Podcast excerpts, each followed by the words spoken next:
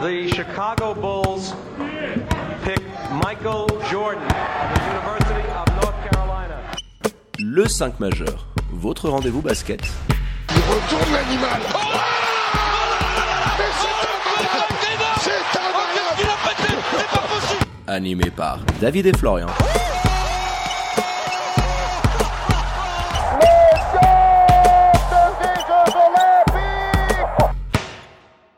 Bonjour, bienvenue à toutes et à tous dans le 5 majeur, l'émission qui dit tout haut ce que le monde du basket pense tout bas.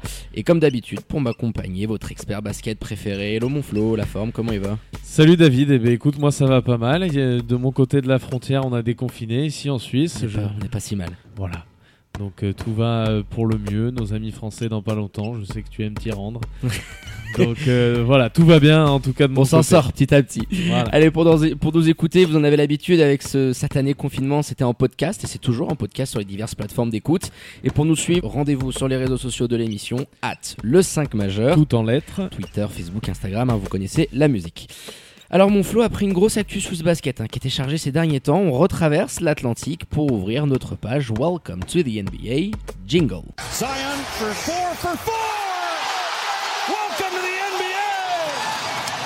Allez, on est en pleine Bulls mania en ce moment, hein, The Last Dance oblige, et on poursuit la hype ce soir, puisque les 5 majeurs a décidé, en toute humilité hein, bien évidemment, de répondre à notre très cher Shaquille O'Neal adoré, suite à un petit post Instagram hein, de ce dernier, dont il a le secret, le 16 avril, il s'était amusé à un petit duel extrême qui voyait s'opposer un 5 de légende des Lakers face à un 5 all-time également des Bulls.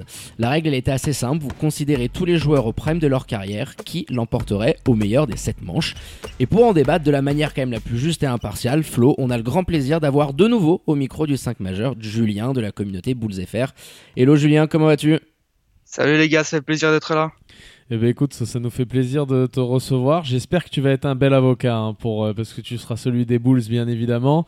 J'espère. Le petit programme des, des, hostilités bien sûr, donc Julien côté Bulls, David évidemment côté euh, Purple and Gold.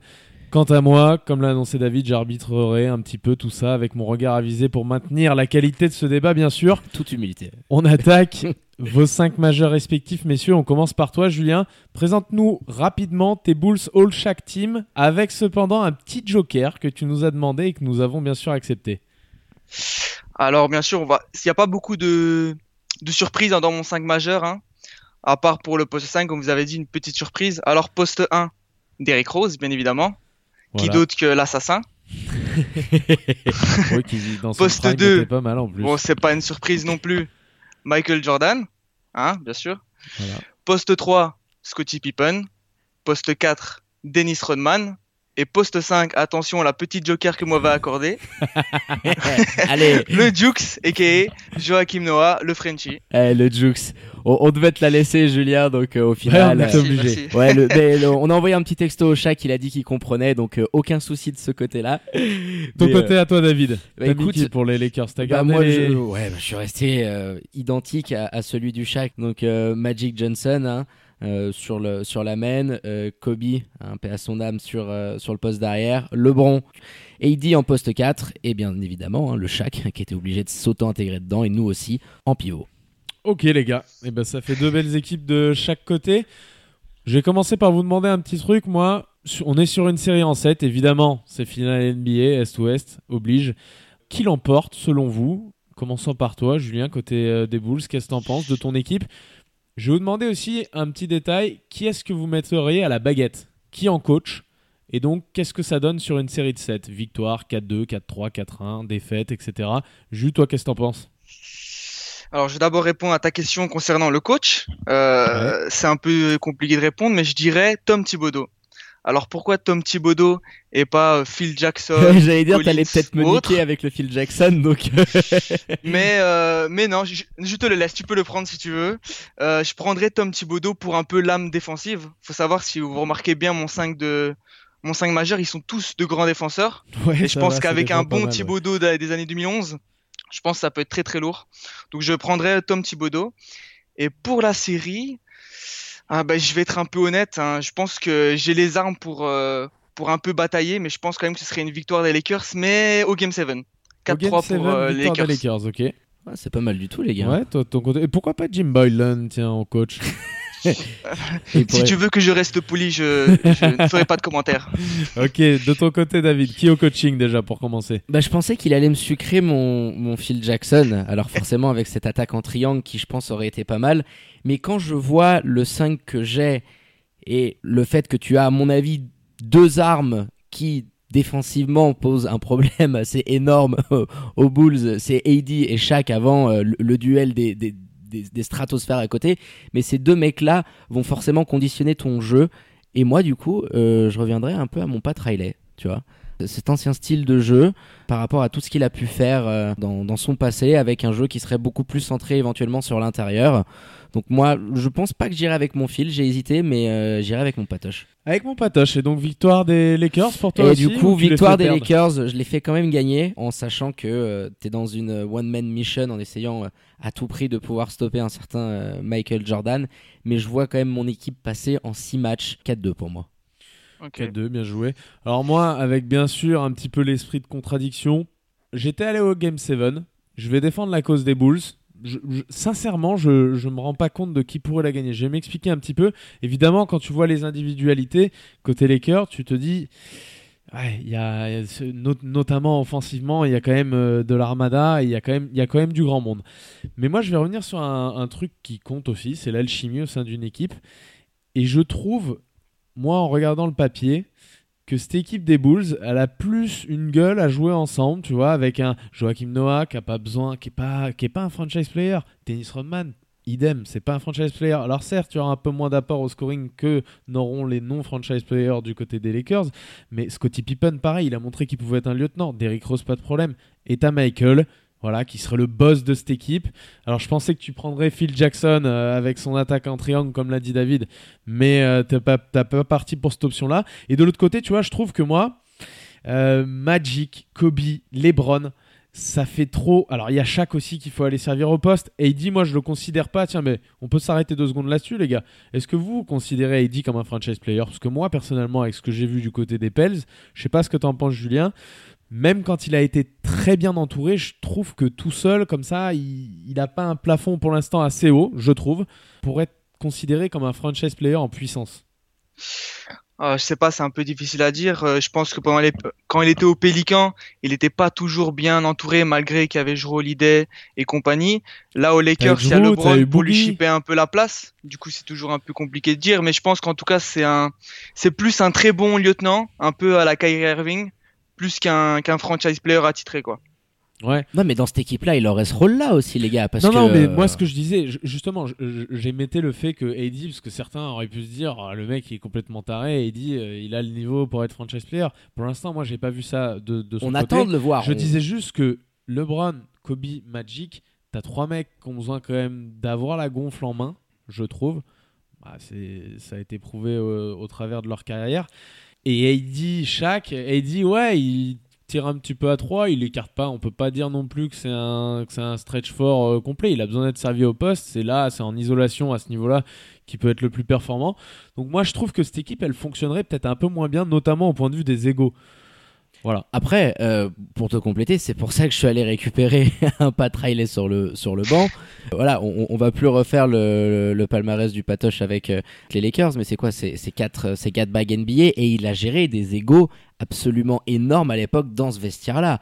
Hein, on, on refait plus euh, tous les Hall of Famers et les All Stars qui sont passés euh, dans, Ouais, dans dans ce cette génération-là. Donc c'est pour ça que moi je me dis sur une série en 7 où euh, tu dois aller gagner un match, je suis persuadé qu'il est capable, en plus, en te disant que tu as deux créateurs absolument exceptionnels dans la présence de Magic et de LeBron, qui sont pas non plus les joueurs qui vont absolument vouloir faire les stats obligatoirement, tu peux arriver à avoir un, un Kobe dans le pur profil d'arrière scoreur et Ah, ensuite tes deux autres qui, moins, dominent- qui Et- l'impact que, hein. que je trouve, moi, c'est qu'il est défensivement.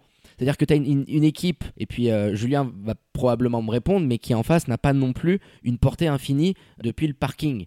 C'est tout l'inverse. Et, Ah, et quand au tu... tir, c'est sûr que Voilà. on, on perd par rapport à vous. Ça, il n'y a pas de souci. il y a pas de euh, souci là-dessus. Donc cette équipe-là devra forcément pouvoir à un moment donné se rapprocher de la raquette. On sait tout le jeu magnifique que peut avoir un, un Michael, surtout en le considérant à son prime, qui était absolument inarrêtable. Là, quand tu rentres dans une raquette et que tu as et Anthony Davis quand même et Shaquille O'Neal, ah, ça dissuade. Tu vois ce que je veux dire? Et, et c'est là où je pense que peut-être Anthony Davis, dans cette confrontation-là, sachant qu'il est défendu par un Dennis Rodman qui, à son prime, était absolument exceptionnel, je pense que c'est plus défensivement parlant qu'Anthony Davis peut te faire du bien, parce qu'avoir cette arme de dissuasion quand t'as Isernes qui commence à rentrer dans la raquette, ça aide. Donc moi, je pense que c'est aussi un des peut-être piliers dans, dans cette hypothétique rencontre, mais plus sur l'aspect défensif. Je sais pas ce que t'en penses, toi, Julien, mais... euh, Bah, tu parlais de défense, bah, c'est justement sur quoi je base euh, toute cette série.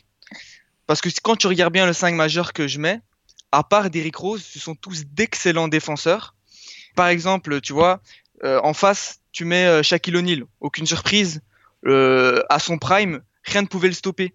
Mais quand je vois quand même les intérieurs que je mets, c'est-à-dire Dennis Rodman et le Jukes, on peut pas arrêter le Shaq, tu vois. Mais tu le freines. Mais Ouais, des deux côtés, il y a plein de avec, joueurs tu peux avec pas ça, arrêter de se tu peux le- vraiment le freiner et peut-être même gagner pas la bataille intérieure, mais en tout cas la bataille au rebond. Tu vois, et ça c'est très important. Et je pense qu'avec Rodman et Jukes, c'est quand même fameux, tu vois.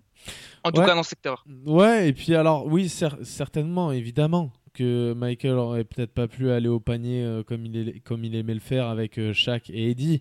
Mais il n'y a pas que ça au basket. Il n'y aurait pas eu que des, des attaques, euh, il y aurait eu de la transition, il y aurait eu plein de choses. Il y a plein de choses qui peuvent rentrer en compte. Donc c'est pas parce qu'une équipe ne peut pas shooter. Effectivement, peut-être que sur attaque placée, ça aurait été un des records de tir à mi-distance pris euh, qu'on n'aurait peut-être jamais vu. Quand t'as Eddie et Shaq dans la raquette, effectivement, t'as pas envie d'aller t'y frotter tout Michael t'es. Même si le mec, à mon avis, il termine à 15, Qui- 16 lancés sur la ligne sans aucun problème. T'as deux équipes qui peuvent aussi jouer de, de deux manières différentes. C'est-à-dire que les Bulls de cette équipe-là elles sont absolument létaux en, contre-attaque et en transition. Euh, tous ces joueurs-là sont à, leur prime, ça va à 20 000, surtout avec un D-Rose. Et du côté des Lakers, t'as quand même deux magiciens à la création. euh, et des bêtes physiques derrière parce que le Anthony Davis c'est très lancé donc tu pourrais avoir des oppositions de style assez énormes de deux équipes qui sur jeu placé vont te proposer des choses complètement et diamétralement opposées mais qui en transition peuvent faire tellement mal. Euh, quand, quand, quand tu, tu imagines les vagues rouges avec euh, Rose et Jordan et un Pippen sur, euh, sur l'autre côté, c'est très très difficile à stopper. hein. Rose, Jordan, Pippen, euh, de le- ouais, ouais, c'est difficile à stopper. Pareil, Derrick Rose, hein, Bah, Derrick. Rose, tiens, je voulais avoir votre avis, les gars, parce que moi, c'était une des énigmes un petit peu dans, dans ce débat-là. C'est-à-dire le mismatch qu'il va provoquer offensivement et qu'il va devoir subir également défensivement parlant. Sachant que dans ce 5-là, tu as Magic potentiellement à la main, mais tu sais que très souvent, tu vas également te retrouver avec LeBron dans cette position de, de, de point. Mhm. Comment tu verrais, toi, défensivement parlant, l'approche de tes troupes pour pas arriver à te faire violenter, sachant que LeBron et ou Magic sont deux monstres poste bas et que c'est quelque chose que tu vas forcément subir euh, tout au long du match, de voir euh, Derrick Rose un petit peu enfoncé poste bas, avoir, avec des aides et tout ce que ça peut provoquer derrière. Donc comment tu estimes que ton équipe pourra arriver à essayer de contrecarrer ça? Si Derrick Rose doit défendre euh, sur Mike, que ce soit que Magic Johnson ou LeBron James, je crois que ça va être très compliqué.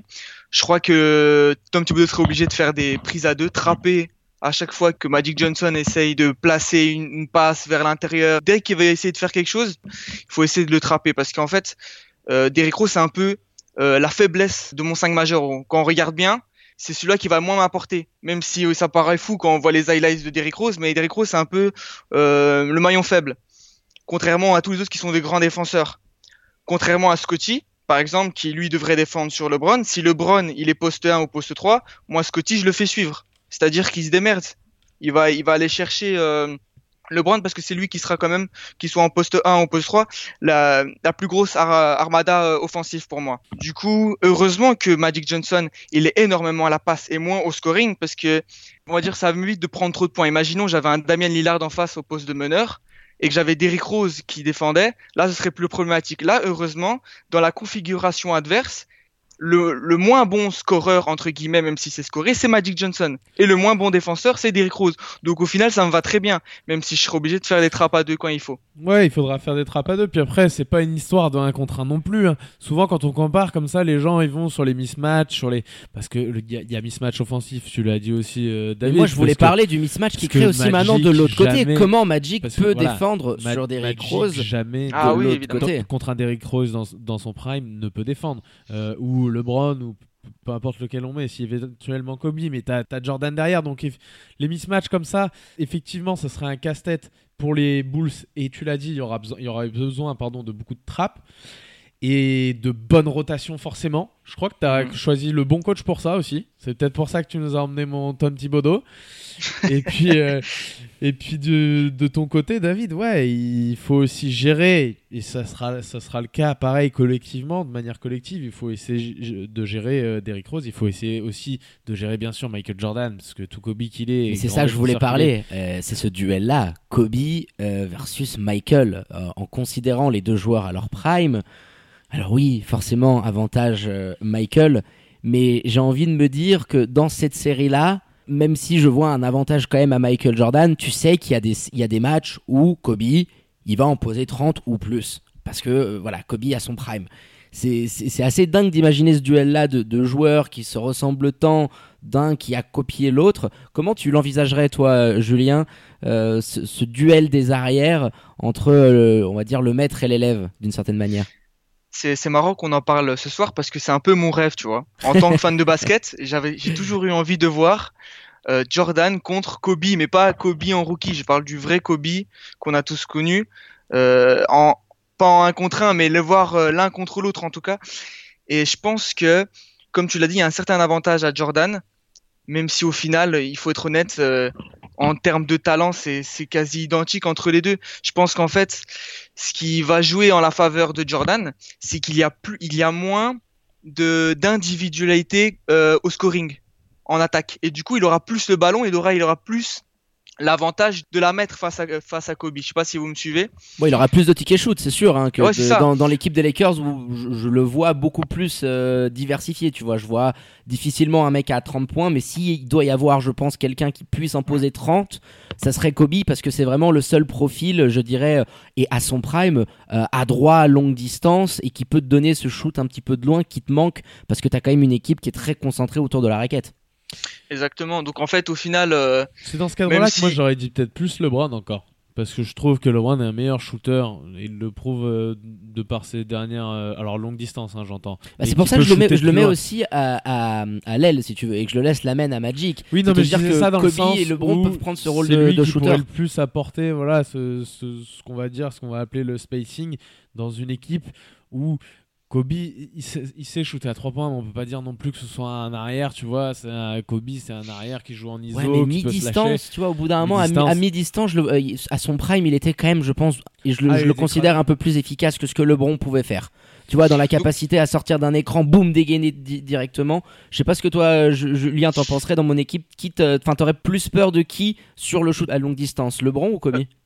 Kobe Bryant directement. Parce que là, comme on voit maintenant, on voit bien que LeBron, au fil des années, il a progressé, il a progressé. Maintenant, il dégaine à trois points, il fait des, il fake shoots, il, sait rentrer. Maintenant, c'est, c'est tout, totalement autre chose. Néanmoins, on parle actuellement des joueurs à leur prime. Et pour moi, LeBron, là, il est pas à son prime. Il, justement, il s'est, un peu euh, façonné d'une façon parce qu'il sait bien que même s'il est très athlétique, il n'est pas ce qu'il était au hit ou au début avec les Cavs. Et du coup, maintenant, il a commencé à plus travailler son shoot, son shoot parce qu'il sait qu'il vieillit, tu vois. Donc, si on les prend à leur prime, LeBron, il est forcément un moins bon shooter que Kobe. Donc, moi, je la donne à Kobe, surtout que lui, même si LeBron a montré qu'il était clutch, Kobe, on sait que dans les bons moments, il va la mettre, pas comme dans sa dernière saison, tu vous voyez. Donc, euh, Vous le mettez où, tiens, le prime de LeBron? On va terminer là-dessus parce qu'ensuite on a un quiz. Euh, Bah attends, attends, avant de parler du prime de LeBron, ou juste après, je voulais avoir un petit mot aussi sur mon Jukes, parce que je voulais un petit peu parler de l'utilisation du Jukes dans cette, euh, cette équipe-là, parce que tu parles quand même d'un, pivot qui, à son prime, euh, nous sortait régulièrement des triples-doubles, très souvent en tête de raquette, avec une capacité à distribuer. Je me dis que le Jukes, il se serait même régalé sacrément enfin, dans, dans cette équipe-là, tu te rends compte, euh, avec des Pippen euh, en, en coupe, Michael en sortie d'écran, etc. Ça aurait pu avoir vraiment de la gueule. hein. Enfin, je sais pas comment toi tu, tu l'aurais vu, mais euh, Jukes en triple-double sur un ou deux matchs de la série, c'est pas non plus inenvisageable. en triple-double, je sais pas, parce qu'avec Dennis Rodman, ça va être un peu compliqué. Mais en tout cas, je le, je le Ah, vois bien le dis, euh, faire 10 passes.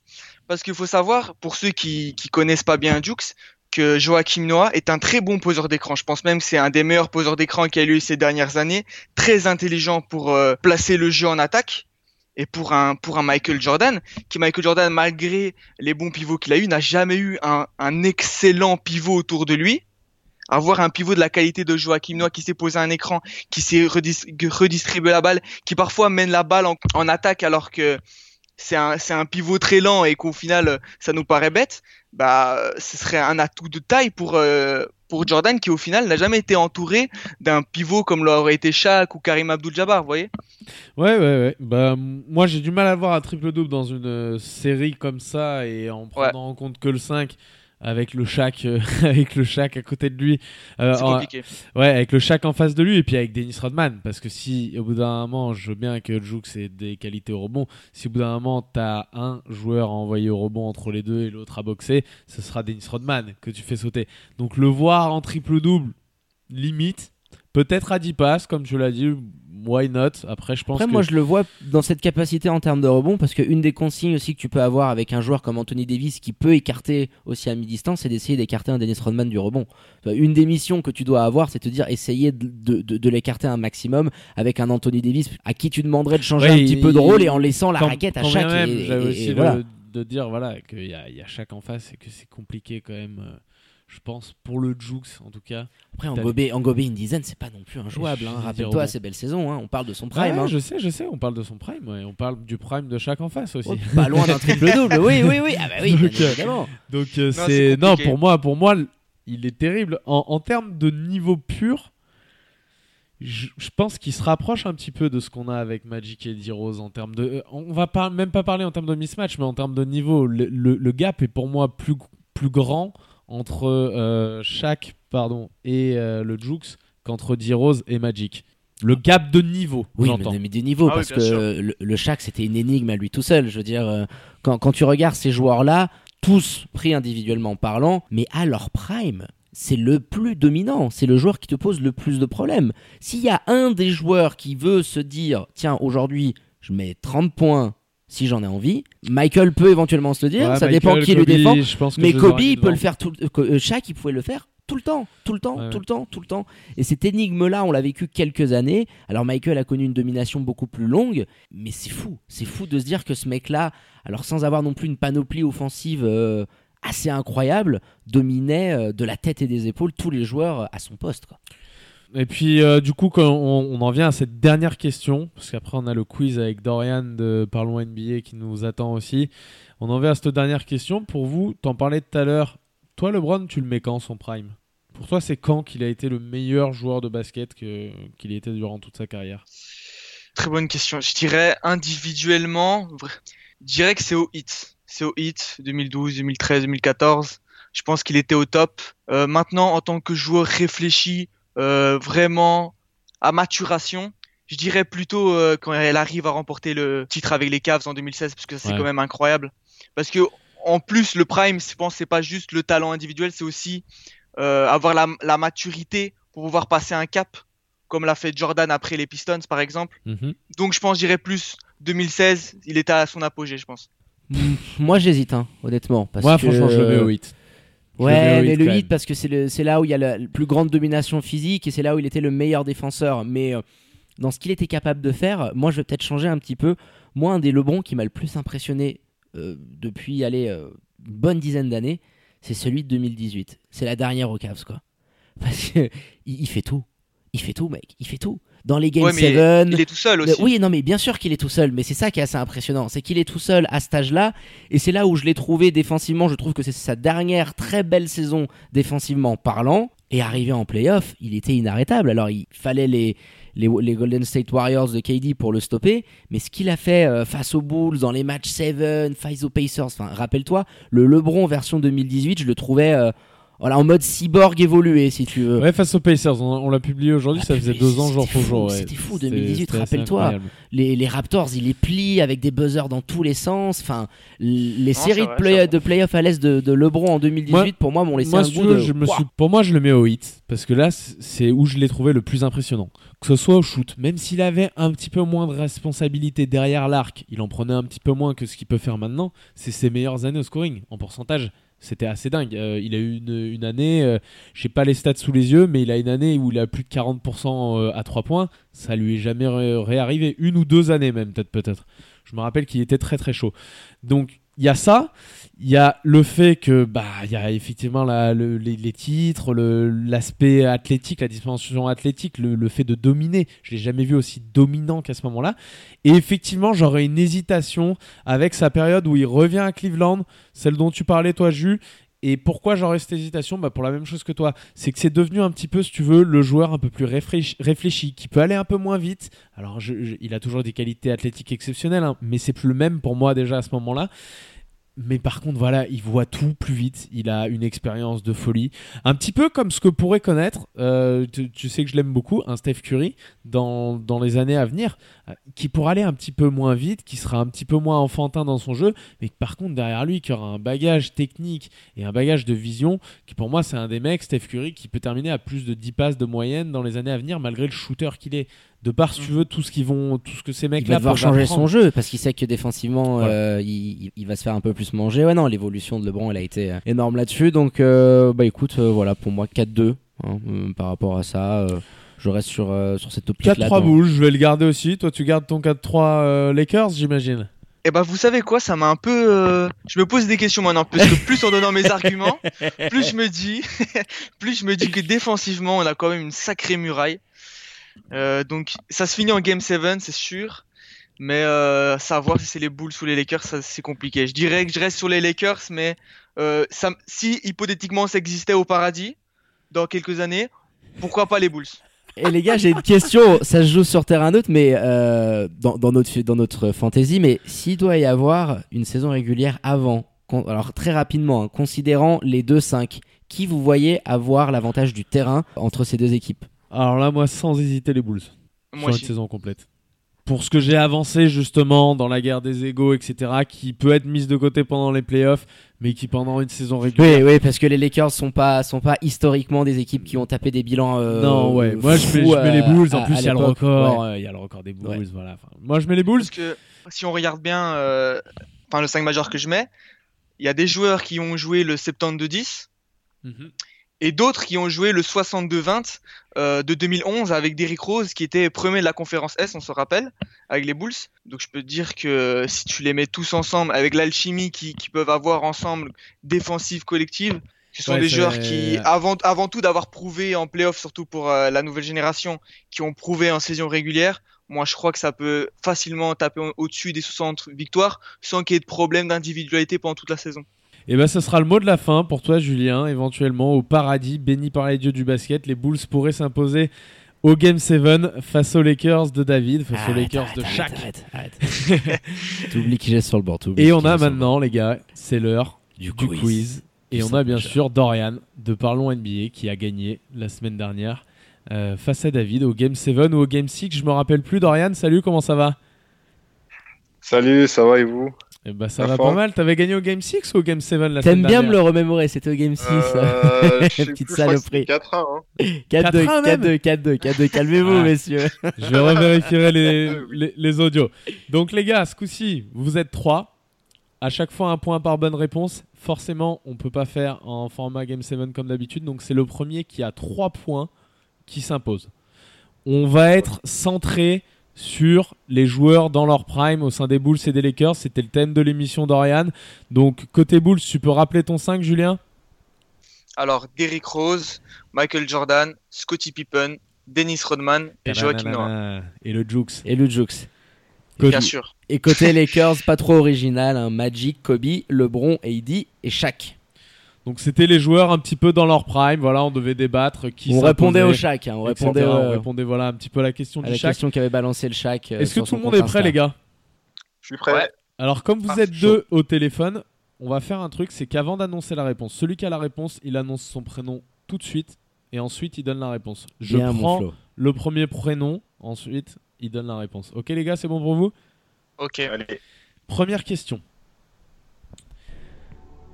D'après vous, quel joueur dans les 2-5 a réussi le plus d'assists par match en carrière? Julien, David euh, Ouais, Il y, a- y eu euh, avant, il y a eu avant, il y a eu avant. J'ai entendu Julien. J'ai entendu Julien en premier. Vas-y Julien. Euh, je suis pas sûr parce qu'il a pas fait tant d'années que ça, mais je dirais Magic Johnson. Magic Johnson. J'avais dit assist par match en plus. Ah, Attendez. il, a- il doit être à 12, J'avais dit mon Magic, par match. non? Ouais, il est Ah, à, il est à Eh, 11.2. Si, si, Oh là là. Il est à 11.2, un point pour euh, Jus, un point pour Jus. C'était tight. Bien joué. C'était tight. Eh, c'était serré là. Deuxième question. Il a disputé 12 saisons en carrière. Combien de saisons a-t-il réalisé à plus de 10 assists par match? Euh, Dorian, oui. 8. C'est faux, t'as plus le droit à la parole. Pint 7. Faux. Alors Julien, t'as Bah, tout ton Julien, temps, tu peux te Euh, je, concentrer. dirais, je dirais 5, mais j'en sais rien. C'est faux aussi. Pin 6 C'est faux, t'as plus le droit à la réponse. Ah. Oh punaise. C'est à qui du coup C'est à celui qui veut. Celui qui prend la main. Julien, Ok, Julien, vas-y. euh, 9. 9, bien joué. Oh là là. 9 sur 12, le mec. Ah, j'avais dit 8. T'avais dit 8, t'étais pas loin. 5, euh, qui c'est qui avait dit 5 T'as fait, les- t'as fait les écarts, Julien, en fait. T'es parti de 5 et t'as Euh, en fini. fait, à- je pensais vraiment qu'on allait s'imaginer un grand chiffre, mais en... et en fait, pas du tout. Donc en fait, j'avais Hallucinant. raison, je pensais ça au départ en fait. Hallucinant, ouais. Avec 13,4 assists de moyenne pour son, C'est fou, pour son c'est top fou. sur une saison entière. Et Costaud. puis, et puis euh, voilà, 9 saisons sur 12 À plus de à 10 plus de 10 assists de moyenne. Sachant que le mec, Pose au scoring, c'était pas non plus une tanche, quoi. Ouais, ouais, ouais. C'est c'est pas le mec Donc, qui te posait euh, 7 points par match. Ouais. Hallucinant, hallucinant. Tu Juste, go- ça fait tu 2 gobais points. pas un rebond. hein. Juste, ça fait 2 points déjà. Ouais. Je me suis pas trompé. 2 points, balle de match pour Jus. Attention, troisième question. Je vais. Là, toute réponse est éliminatoire. Vous ne pouvez plus prendre la parole après. Ça mettra un petit peu plus de pression. Il y a plus de titres dans lequel des 2-5 de départ. Lakers. David. David a répondu. Lakers. Ok. Vous, vous répondez quoi, les gars? Euh, les cœurs. hein. Lakers, Bah ouais, aussi. les Lakers aussi, ça le prend. Mais Les- euh, Lakers aussi? Parce qu'attends, jou- joueur par joueur? Bah, joueur par joueur, cumulé, qu'il les ait gagnés au sein de la franchise dont on parle ou pas. Est-ce qu'il y a plus de titres en comptant Magic, Kobe, LeBron, AD, Shaq ou Jukes, Lakers. Rodman, Pippen, Jordan et Rose? Oui, les cœurs, direct. Eh ben Ouais, oui, Lakers. déjà, euh, Rose et Jukes, t'oublies. Lakers direct pour tout le monde Ah bah oui. Ok. Bah ouais. 6-6. euh, Stop, je vous le dis tout de suite les gars, il y en a le même nombre de chaque côté. Maintenant celui qui me sort le nombre exact de titres a gagné ce point-là. En prenant la parole Dorian. avec son nom, Bon, Ah, oh, Dorian, non. Dorian, à toi de parler. Euh... Je te laisse 3 secondes. 2. 15, 15, 15. Non, c'est faux. Dorian, Julien. plus la parole. Julien, je dirais euh, 17. 17, c'est ça. Oh putain. Il y, a- Yes. il y en a 6 Je- pour Michael. Il y en a En fait, 6. c'est- mais j'étais voilà, en train de faire les calculs. De ma manière en fait. Il y en a 6 pour Pippen, il y en a 5 pour Rodman, euh, donc 0 pour euh, Derrick et, et Jukes. De l'autre Ouais, côté, 5 pour Magic, 5 pour Kobe, 4 pour Shaq et 3 pour LeBron. Oh Ouais, putain les gars, oh le sweep Oh le sweep monstrueux Allez Oh Dorian Oh là là. Dorian on l'a fait se réveiller, il a mis le réveil, il bosse tôt demain aux aurores, il nous a dit il a mis le réveil pour venir se faire sweeper en 3 minutes là. Non, mais c'est grave. En plus, j'ai dit 8, j'ai dit 8 au lieu de 9. Ouais On franchement, faire le plus proche. euh, franchement t'étais pas loin les gars. Alors juste pour le plaisir. pour ma, pour ma défense, pour ma défense, c'était plus facile à compter de mon côté parce qu'il y avait que Jordan, Pippen et, euh, et Rodman, donc euh, facile le 17. Ouais, le 17 Ah, était un petit peu plus ça. facile. Encore fallait-il avoir les, les 5 de, de Denis, mais avec en ce moment ce qui se passe euh, Ouais, sur vrai. Netflix, ah, c'est vrai. C'est vrai que c'est pas dans le mood de l'émission, les gars. on l'a dit, c'est ça, on aurait dû hype. se rendre depuis le début, euh, Dorian. Bah, c'est Jus du coup qui viendra euh, la prochaine fois défendre son titre. On verra contre qui ça sera. En attendant, euh, Julien. on, on t'envoie, on t'envoie la bannière, euh, Julien. Bravo à toi. Et puis pour le plaisir, les gars, T'en as pas une ou deux qui traînent voilà, là je vous donne les, les prochaines. D'après vous, lequel a connu le plus de blocs par match en carrière, en moyenne? Dorian. Ouais, Dorian Euh, Noah. Non. Euh, Julien, Ouais, Jus Rodman. Non. Ah, AD Ouais, AD, c'est ça. Ah ouais, bien joué. 2,4 blocs. ah bah je l'avais oublié carrément. Eh oui. 2,4 blocs de moyenne par match et puis c'était quand même assez en dessous. Noah il était à Attends, mais- 1,3, Roman à 0,6. T'avais euh, t'avais Shaq et AD en gros à 2,4 et 2,3. Oh là, le monstre, Non, tu te rends compte Ah ouais. dans le 5 all-time.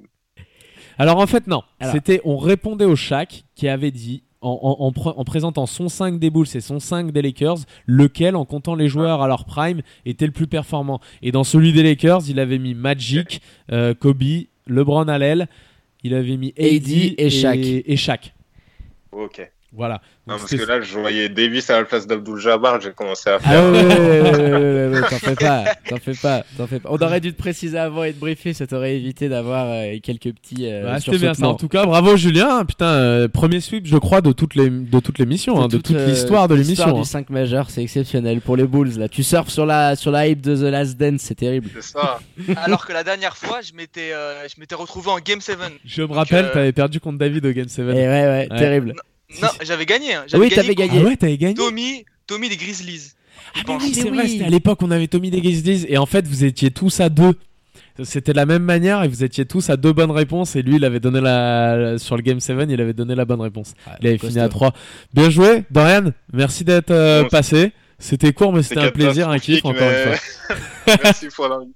Bah t'étais pas loin mec, à à un près franchement t'avais une bonne réponse et ça pouvait lancer une Ah, série. ça pouvait relancer toute la dynamique, les gars. On, on sait comment ça fonctionne. Ouais, hein. bien, bien joué, Julien. Bien joué. Ah, on va lui laisser. C'est la semaine Bulls, enfin le mois Bulls en ce moment. Donc euh, voilà, il, il continue, Voilà, il on surfe sur la hype. Ensuite, il y aura le documentaire sur euh, Kobe, sur The Last Dance Kobe. Et là, euh, On, on attend celui-là, les gars. The Last Dance, Kobe. euh, il, il va y en avoir, à mon avis, des triptyques qui vont sortir un petit peu maintenant. euh. Tiens, euh, petite question juste à part. Euh, si vous deviez faire un documentaire sur, euh, je sais pas, une série, une finale, une, une équipe, vous prendriez qui, les gars? Vas-y, mon. Lolo. Moi, LeBron, Cleveland.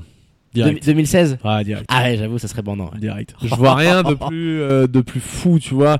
Éventuellement, si Damien Lillard arrive à gagner un titre avec le euh, avec Portland, mais je vois rien de plus fou que LeBron qui vient qui revient gagner un titre du côté de Cleveland. Bon, Julien, on te pose pas la question. Toi, tu l'as, ton documentaire, Dorian ah, ce serait direct le free pit, hein, chaque Kobe. Avec Ouais. euh, les, les inside euh, dans le vestiaire, chaque Kobe qui se prennent la tête. ce serait énorme, ça. Ah ouais, ouais, les bonnes petites images. euh, Ouais, ça serait sympa. ça serait Bah cool. écoutez les gars, merci beaucoup d'être passés. Merci Jules à toi pour avoir fait l'émission avec nous. Merci à toi Dorian pour être venu participer au quiz. Et puis je crois plaisir. que Jules il reviendra la semaine prochaine hein, pour défendre, défendre son, titre. son titre, Est-ce que tu le défends ou pas? Est-ce que tu défends ta Bien. ceinture? Bien sûr, je défends. Ok, Tu sais c'est qu'est-ce bon. qu'il nous faut comme jingle? Là, tu sais mon Julien Lepers quand il demandait au mec s'il prend le prix ou est-ce qu'il reste? Alors la on va le trouver, on va le trouver les gars. J'ai une idée luminaire, on le fera en jingle. Allez, quoi merci les gars. Ciao, à tout bientôt dans le 5 majeur. Ciao ciao. Et ben on va clôturer cette émission là-dessus, mon Flo, comme à l'accoutumée, les remerciements hein, de mise pour votre expert basket pour la préparation de ces nouvel opus euh, très réussi. Euh, on a kiffé là. Ouais, merci. Ouais, c'était un bon petit kiff. Putain, le pauvre Dorian, quoi. il vient, il repart illico presto. Il vient, il repart à la maison, quoi, comme ça. C'est la fidélité, c'est la fidélité de, de nos intervenants qui reviennent C'est quand ça. même. C'est le plaisir de venir dans le 5 majeur. On est sur trois quiz euh, sans victoire, David. Ça a jamais, je crois, pour euh, quand tu faisais les quiz à l'époque, ça a jamais existé pour On l'a un- jamais vu le 0-3 euh, remonter. On verra. Challenge pour la semaine prochaine. Allez, salut les amis. Allez, euh, merci mon Flo. Très bonne journée à toutes et à tous. Portez-vous bien, faites pas les fous, préparez-vous pour cette sortie de confinement qui commence à arriver. Et à très bientôt pour un nouvel épisode du 5 majeur, l'émission qui dit tout haut ce que le monde du basket pense tout bas. Ciao ciao.